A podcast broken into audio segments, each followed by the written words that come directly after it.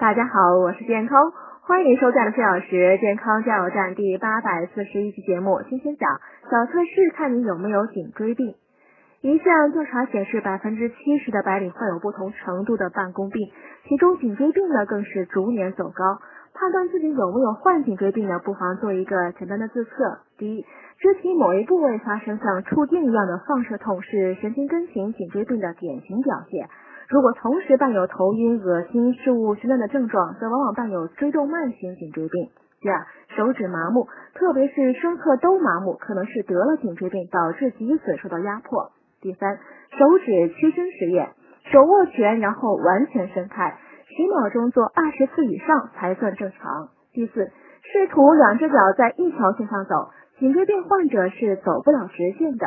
明年实行收费收听，有两种付费方式，请看底部菜单。